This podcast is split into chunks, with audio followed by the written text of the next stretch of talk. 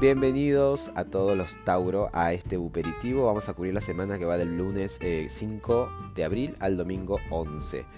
Bueno, quiero contarte que mientras que intencionaba y preguntaba al tarot por tu semana, se cayó una carta, saltó así. Y eso mm, le damos un poquito más de entidad porque es como que si quisieran notar algo. Y, y, es nada más y nada menos que la torre. Parece que es una semana como de, de quiebre en el buen sentido de la palabra.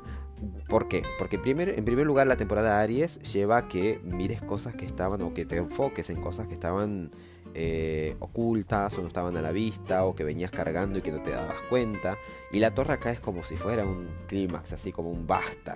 ¿eh? Parece que se evidencia, que se exponen, que se presentan, que se muestran cosas que claramente te estaban pesando y, eh, no te dabas cuenta y hacían más lento tu camino o terminaban siendo un impedimento. Vaya a saber, pero se cayó la torre como diciendo semana de despertar, de, radical, de dar giros, de quebrar con estructuras que eran, este, eh, no sé, eran como por ahí una oposición o algo que te ralentizaba. Como si fuera poco me salió el 10 de bastos, que es una carta también de cansancio, de desgaste espiritual, y no es una semana para, digamos, no vamos a presagiar eso, sino como que vas a caer en la cuenta de que hay cosas que llevan tu energía y que no está bueno, ni siquiera te corresponden atender. Entonces, será este, acertado reordenar las prioridades, eh, focalizarte en lo que es primordial, lo que es primero, por supuesto, eso, de eso se trata las prioridades, y después si en caso te sobra tiempo, ganas, ocúpate del resto, pero me, me da la impresión de que incluso con tiempo, con ganas, no te corresponde hacer eso que llamamos el resto.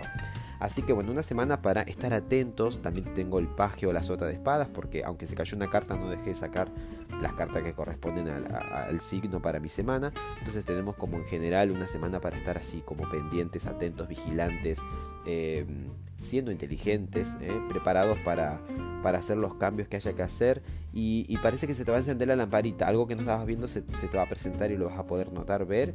Y ahí está, tu parte, la de actuar. La luna nueva en Aries te va a dar la oportunidad justamente de tomar cartas en el asunto sobre esto que no estabas viendo para poder, este, ya cuando comience tu temporada Tauro, que falta poquito, estés livianito, livianita, sin cargas innecesarias.